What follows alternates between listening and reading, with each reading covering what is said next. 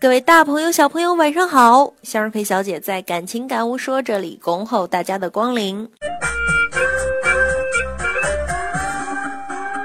双十一刚刚过去没多久，这个节日啊，引发了很多的问题啊，比如说购物剁手，是吧？血腥的很啊。同时呢，它又引发了一大批这个单身者恐慌症的发生。我老是听到这个适龄女子说的一句话，就是：“哎呀，我特别想结婚，我特别想要一个 baby，可是我还单身。”在这里要告诉大家，单身不可耻，享受光棍不做结婚狂啊！现在的剩女真的是越来越多，并不是因为这些女人不够优秀，而是她们始终找不到合适的人。结婚是什么？难道结婚就一定是女人一生的归宿吗？对男人、女人而言，婚姻背后或许有着各自不同的意义。结婚不见得就是终极命定的路。对于没有结婚规划的人来说，不结婚才是正经事儿。虽然我们物质生活在不断的丰富啊，但是就精神层面来说，依然落后于物质的发展。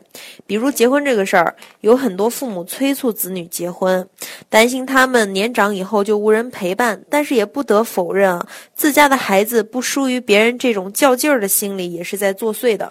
从结婚的年龄、对象、孙子的性格、外貌等等，都在比较之内啊。在这种压力下，很多到了适婚年龄的人，为了摆脱那种如影随形的问候，选择匆匆步入婚姻。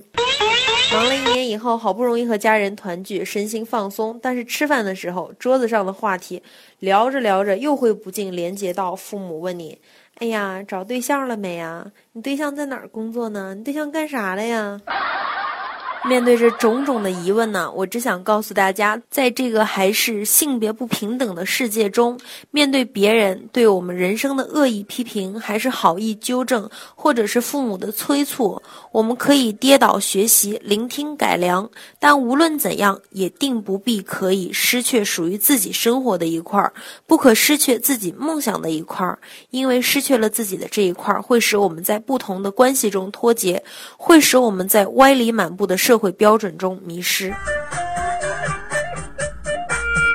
匆匆步入婚姻，匆匆选择命定的那个人，就变成了一场人生的赌博。既然是赌博，就有可能有输有赢，输了又该如何呢？所以要保持自我，不结婚也很快乐。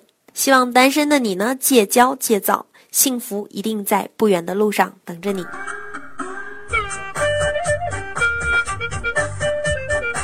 好了，感谢各位的收听，向日葵小姐祝您今天生活工作愉快。